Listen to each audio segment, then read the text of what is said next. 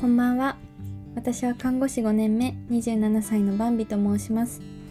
命が始まったり助かったり終わったりしていく病院という場所で働く中で自分のお父さんや大切な人に知ってほしいと思ったことがたくさんあります。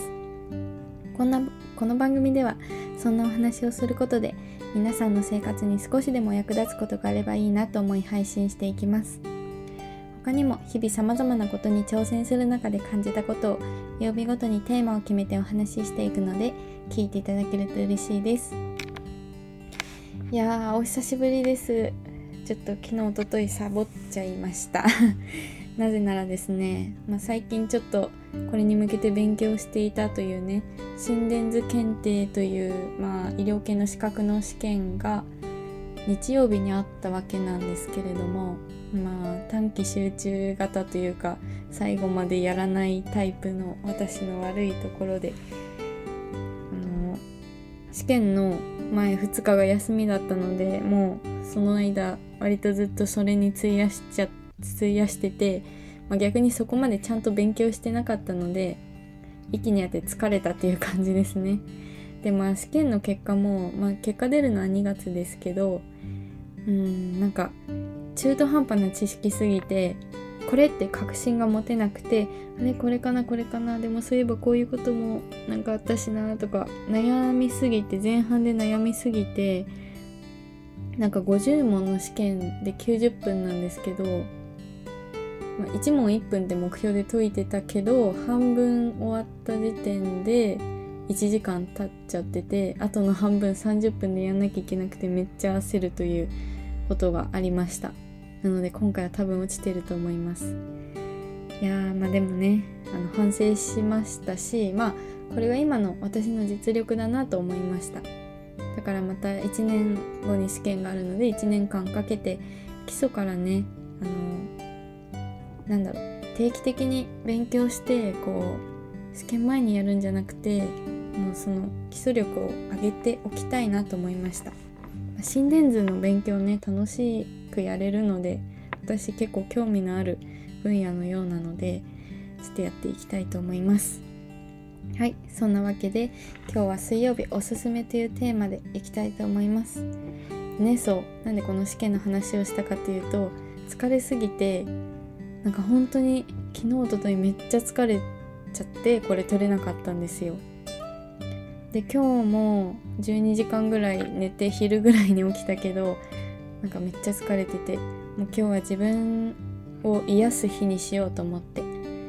今までだとなんかあ今日何もできなかったなダラダラしちゃったなってすごい罪悪感抱いてたんですけどそういうのもねなんか人生にはあるなと思って人生いろんな日があるなと思うとそういう日もいいなと思えてじゃあ今日は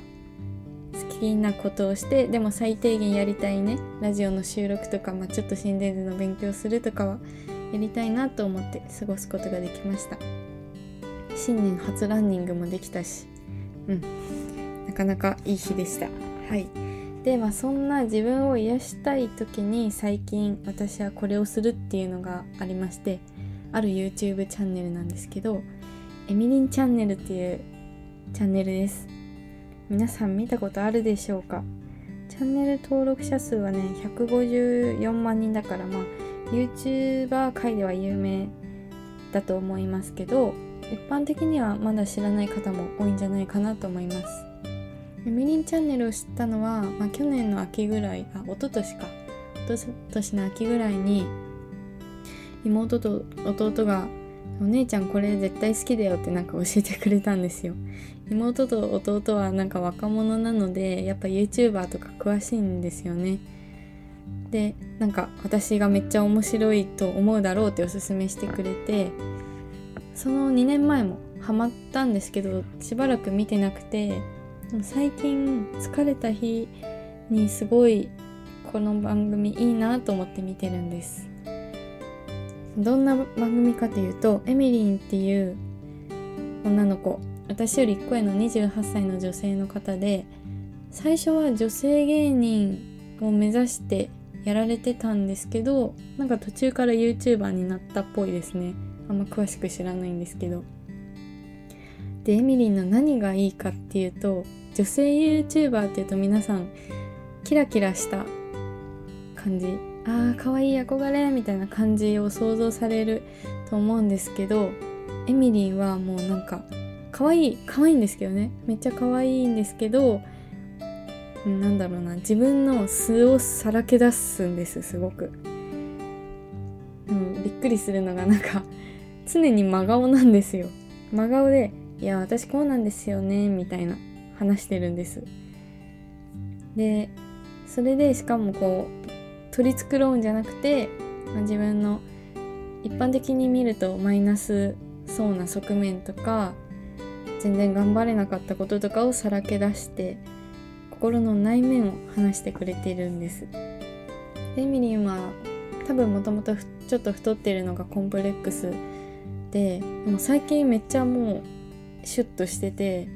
ダイエット頑張ったんだなって思うんですけどあの頑張ってる一面あ今日こんな運動しましたとかいうの一個も聞いたことなくてダイエット中だけど食べ放題してみたどこへ行ったダイエットっていう風に自分で字幕でツッコミ入れたりしてダイエット中でもいや食べたい日あるんですよねみたいな感じで言ってるんです。だからちゃんと頑張ってるのは伝わってくるんですけどそういう頑張れてない時を見せてくれるからなんかああ私も時には自分を甘やかしてもいいなとかなんか好きなことをして生きてていいんだなっていう風に思わせてくれるんです。エミリーもきっとすごい頑張り屋さんなんですけどそういう頑張れない自分も認めてるっていうところがすごい素敵だなと思ってます。でまあ私は結構あの Voicy とかあと書籍紹介 YouTuber とかあのあっちゃんの YouTube 大学とかでこう何か勉強しながらインプットしながら家事をするのとかがすごい好きで楽しいんですけど疲れた日の夜はなんかそういうの見るのが疲れちゃうなと思うんです。でもそういう日でもエミリンチャンネルをながら見するのはすごく楽しくてあーなんか一人暮らしで一人で家事してるけどなんかお友達が楽しんでる姿を見れてあ私も美味しいご飯食べようみたいな思えるのがすごいいいなと思います。でまあエミリンの企画はこう種類がいくつかあるんですけど私が好きな企画をねちょっと発表してそのリンクを載せて終わろうかなと思います。でまあ勝手に3ジャンルランキングしました。第3位はデルルルルルルルルデンコンセプトカフェシリーズ。はいエミリンはコンセプトカフェの結構最近は、まあ、コロナ禍になってあんま行けてないかもしれないんですけど結構行ってて一番有名なのが羊喫茶ですね。あの多分普通の羊喫茶なんですけどあ、まあ、羊喫茶の中ではすごい世界観とかその役者さんの背景の作り込みが多分すごい羊喫茶だなと思うんですけどなんかその羊たちをこうキャラとしてめっちゃいじるんですよ。で執事もそれに応じて負けじとキャラを作り込んできててそれがめっちゃ面白いのであの是非見てください。一番好きな動画のリンクを貼っておきます。で番外編としてあのなんだっけなマナー講師の先生名前なんだっけな。マナーマナー講座。あ平林先生だ。なんかあのエミリーが平林先生っていう方にこうお食事とか言葉遣いのマナーを学ぶっていうシリーズもあってその平林先生を羊喫茶に連れてってみたっていう動画が最近あったんですけどそれをキャラとキャラのぶつかり合いでめちゃくちゃ面白かったです。はい。ということで第2位 T 君と話しながらお店でご飯食べるシリーズ。ということでうん最初えっ、ー、とエミリンのこうカメラマンでかつ話し相手みたいな人が出てくるんですけど最初はウームにいる時は F 氏っていう人だったっぽいんですけど最近は T 君っていうもうお友達みたいな芸人時代に知り合った方がサポーターになってて顔は映らないんですけどこうカメラマンとして声だけ出演してて T 君のキャラもめっちゃいいんですよね。なんだろう。すごい分析家でめっちゃ冷静ででもエミリンのノリにも合わせれるっていうすごい面白い方なので、まあ、その T 君と2人でファミレス食べ放題とかなんか人気のカフェに行ってみたとかいうシリーズでただただ、あの、雑談をしてるの見るのが好きです。はいということで第1位「でるるでん食べ歩き企画」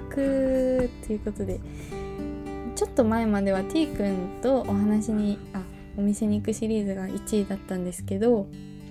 最近はエミリンが一人で食べ歩きする企画見るのもすごい好きですねなんだろうな食べ放題って食べ歩きって言って勝手に自分で言ってちゃんとお金を毎回払ってやってるのでなんいっぱい食べる日だよっていうことなんですけど、まあ、例えば新大久保とかあとテーマパークで食べ放題とか なんかあのお友達がいないからとかすごい陰キャ感を出してでそれもなんかこうなんだろう親近感が湧くんですけど